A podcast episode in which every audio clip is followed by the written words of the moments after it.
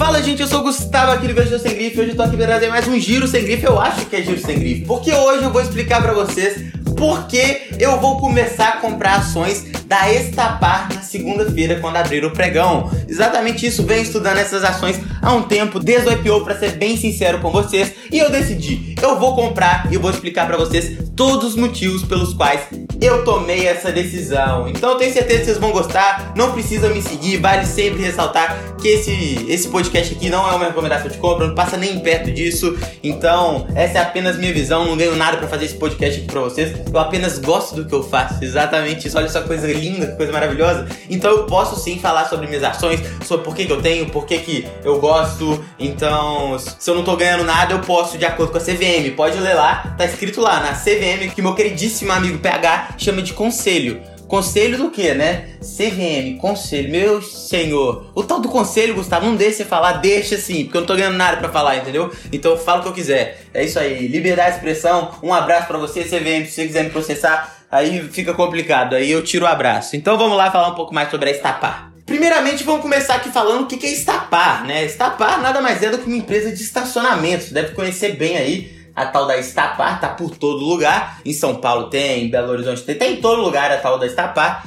E é isso aí, é uma empresa que, basicamente, se a gente for parar para pensar, é uma empresa que gerencia imóveis, né? Ela tenta extrair o máximo de um imóvel. Então você pode fazer uma comparação, por exemplo, com shoppings, né? Shoppings tem muito disso, de exploração comercial de imóveis. Pega um espaço ali, constrói espaço, faz melhorias no espaço e tenta ao máximo extrair valor daquilo ali, né? Então não é diferente para uma empresa que está nesse setor de estacionamentos.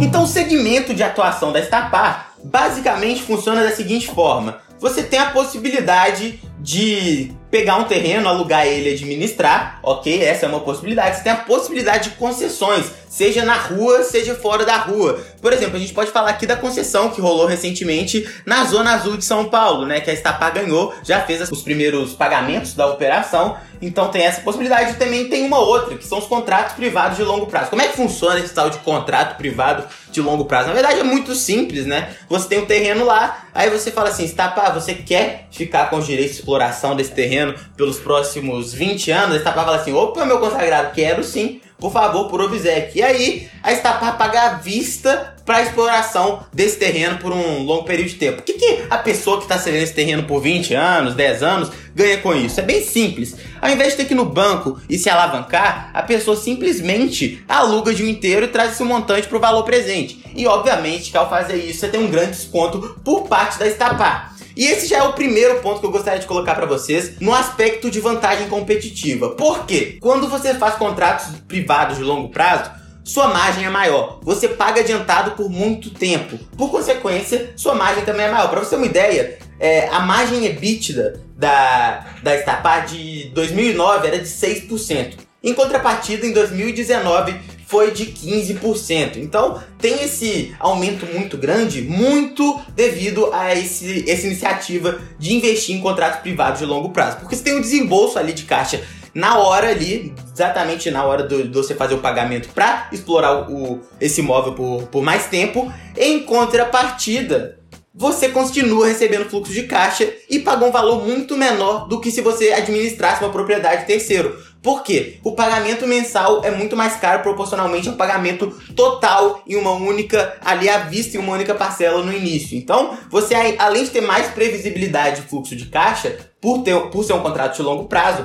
e por não ter essa questão de, ah, daqui a cinco anos eu vou ter que encontrar outro terreno aqui perto para administrar, para negociar. Não tem isso, porque é um contrato maior, né? Então tem toda essa vantagem competitiva da Estapar por ser a maior do setor. Inclusive tem um, um estudo bem interessante. O estudo, se eu não me engano, gente, é da Abrapark, né? Que é a associação ali de, de estacionamento, etc. Enfim, é, a Estapar tem aí 1,2 bilhões do mercado estimado de 2019. Isso aí também está no prospecto, tá? De IPO da Estapar. Mas enfim, a Estapar tem 1,2 bilhões de um mercado que é de 14,5 bilhões. Aí você fala assim, cara, mas não é tanta coisa, né? A Estapar tem muito para crescer, dá para ganhar mais mercado aí, né? Tem nem 10% do mercado. Aí você para para pensar pelo outro lado, a Estapar, gente, é, é a maior disparada. O faturamento das três maiores em 2018, para vocês terem uma ideia, a da Estapar foi de 1,1 bilhão bilhão de reais está Estapar. Em segundo lugar, que é a Indigo, para vocês terem uma ideia, ela tem 280 milhões de receita em 2018. Então o faturamento é muito menor. Então a Estapar é a maior disparada. E isso traz a vantagem competitiva de conseguir fazer esse contrato de longo prazo, pagar, ter mais caixa para desembolsar. E esse IPO, sem dúvida nenhuma, entra muito forte. Esse caixa que a empresa fez no IPO é muito positivo, gente. É muito positivo porque dá possibilidade para a companhia de ter maior é, participação nesse setor de contratos privados de longo prazo, dá mais previsibilidade para o negócio. Fora isso, uma coisa que a gente tem que enfatizar aqui, antes da gente falar sobre o setor de uma forma geral, sem dúvida nenhuma, é sobre a situação econômica do, pra, do Brasil, fiscal do Brasil. Por que isso é um negócio que eu gostaria de comentar com vocês? Porque poucas pessoas falam sobre isso.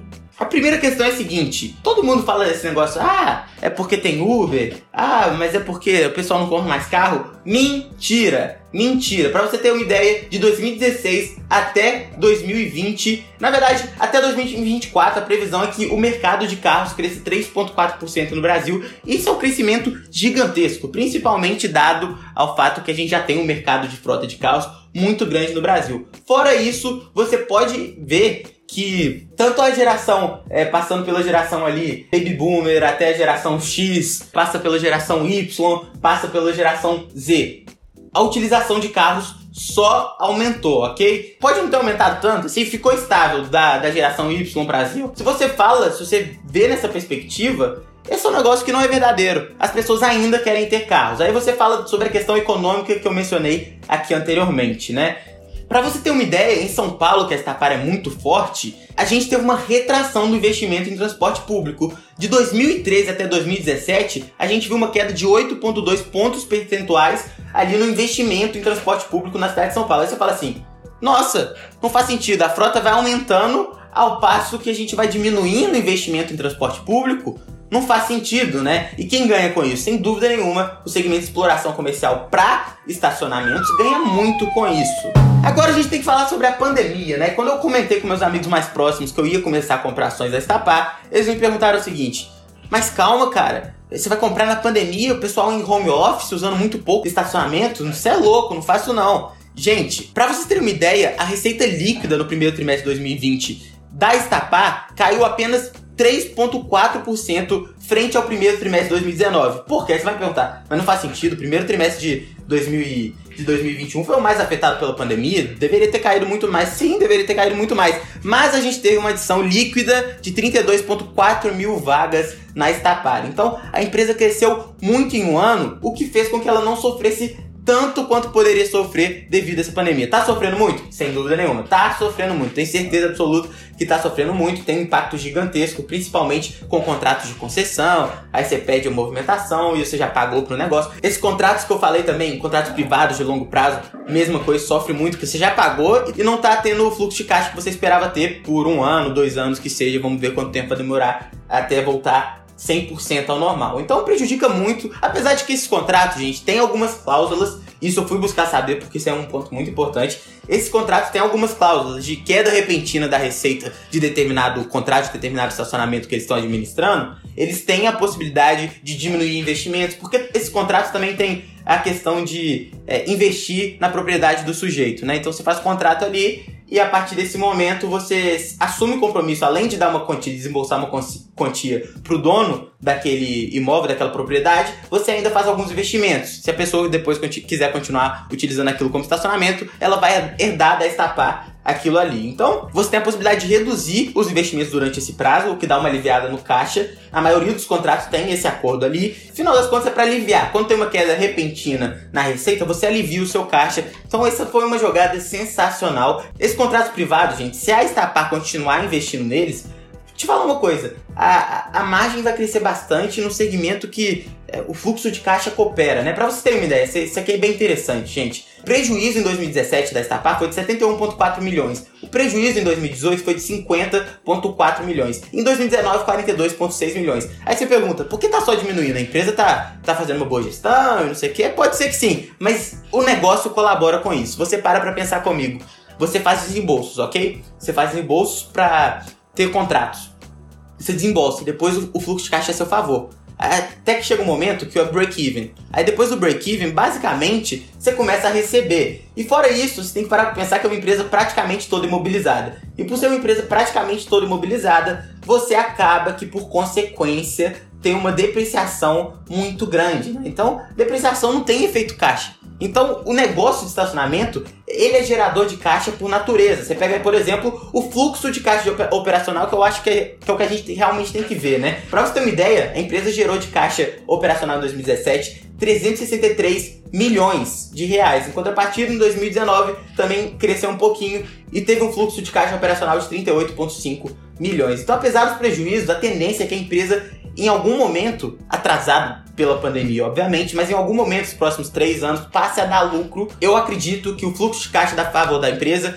eu acredito que a empresa tá bem posicionada para conseguir começar a lucrar e tá fazendo os melhores contratos possíveis para isso, com previsibilidade de receita em tempos normais. E agora a gente tem que falar sobre o preço, né? O pessoal já deve estar tá me xingando aí. Como é que você está falando da empresa só não tá falando do preço? Você é daqueles caras que preço não importa? Calma lá, jovem gafanhotos. Calma lá. Sua hora vai chegar. E chegou agora. E eu acredito que é difícil a gente analisar o preço da startup porque não tem nenhuma empresa do segmento estacionamento propriamente dito ali na bolsa de valores, né? Você não tem isso. Em contrapartida, você pode comparar com outras exploradoras de imóveis ali, é, sabe como é que funciona isso? Por exemplo, o shopping, né? Se você for comparar o preço dividido pelo FFO. O que, que sabe? FFO, FFO. É isso que é isso que o pessoal quer saber, né? O FFO que nada mais é do que é o fluxo de caixa proveniente da, da operação, mas principalmente ali o fluxo de caixa do ponto de vista de é, empresas que trabalham com esse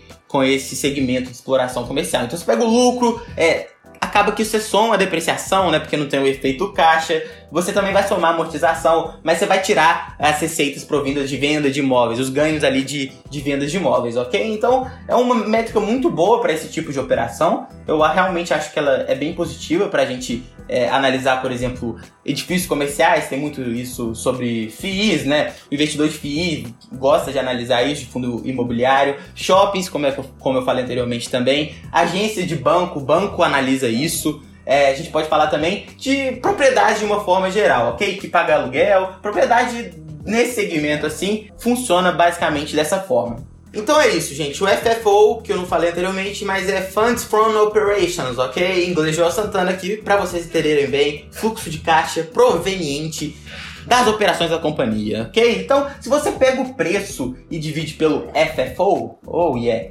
isso aí, você vai ver que a Estapar tem aí 11.5 nesse múltiplo, né? Isso foi na época do prospecto. Hoje, se você pegar, você vai ver um número aí perto de 10. Isso quer dizer que o preço está negociando a 10 vezes FFO. Isso é um, múltiplo que se você olhar para outras empresas do mercado, tem uma empresa que eu sempre falo aqui para vocês que é a Multiplan. Né? Eu adoro a Multiplan e eu sempre tive dificuldade de comprar a Multiplan porque eu sempre achei ela um pouco cara. Para vocês terem uma ideia, a Multiplan negocia aí na casa dos 15 é, preço FFO.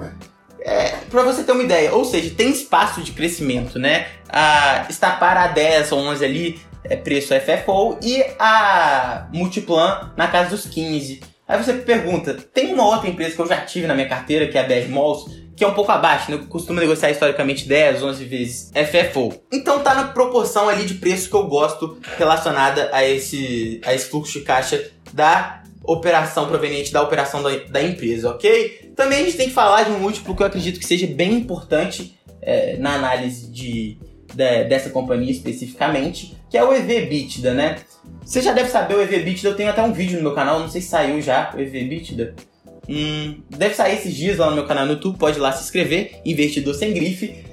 Nesse vídeo eu explico o que é o Enterprise Value, eu explico o que é o EBITDA, enfim. Você vai ver que a Estapar negocia a um múltiplo de 7, né? 7 vezes o EBITDA, né? Se a gente for comparar. Então, se você somar 7 vezes o EBITDA, você chega no Enterprise Value.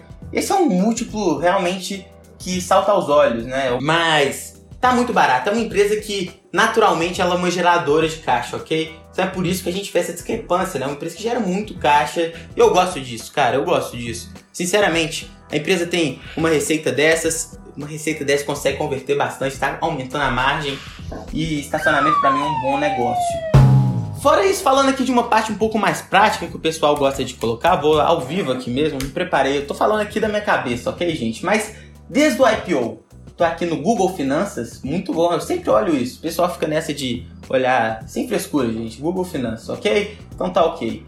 Seguinte, você vai ver que a empresa está aqui com valor de mercado de menos de 2 bilhões de reais.